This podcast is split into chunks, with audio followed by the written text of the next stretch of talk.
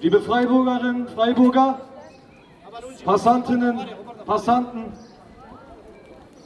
die heutige Demonstration richtet sich gegen den Angriffskrieg, der gerade in Kurdistan läuft.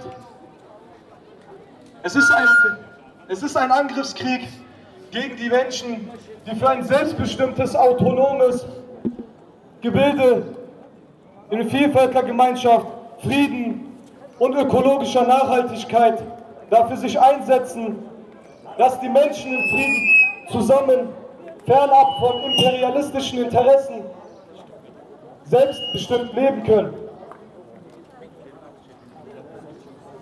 Aktuell hört man leider davon nichts in den Berichterstattungen.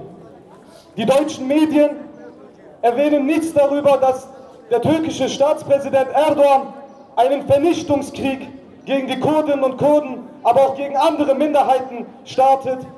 Seit April läuft dieser Angriffskrieg schon in größerem, doch gab es ihn auch schon vorher dieses Jahres im Februar und wie nicht zuletzt in den Jahren davor.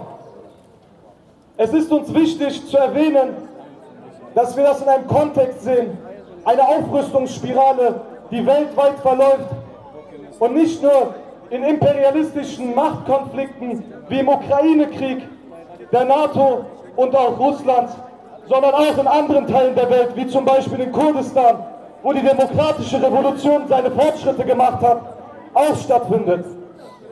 Es werden Menschen mit chemischen Waffen angegriffen. Erdogan nutzt jedes Mittel, ihm ist jedes Mittel recht, um diese demokratische Revolution zunichte zu machen. Und dazu sagen wir Nein. Wir stellen uns gegen die imperialistischen Kriegstreiber, welche die Kurdinnen und Kurden abschlachten. Und das findet nicht mal eine Zeile wert in deutschen Berichterstattung.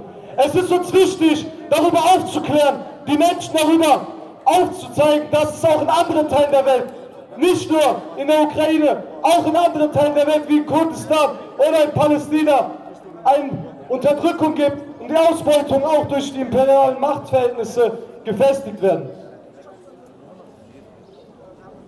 Die türkische Armee schreckt davor nicht mal zurück und besetzt weite Teile der von den besetzten Gebieten, die Kurdinnen und Kurden gegen den IS für sich bekämpft haben und jetzt eine autonome, selbstverwaltete Region für sich gründen wollen.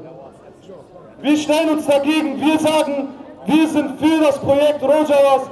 Wir stellen uns gegen den türkischen Angriffskrieg und wir sind gegen den Einsatz von chemischen Waffen und den anderen Kriegsverbrechen, die auch die Erdogan, aber auch andere NATO-Verteidigende jetzt immer noch behaupten, dass das gerechtfertigt sei.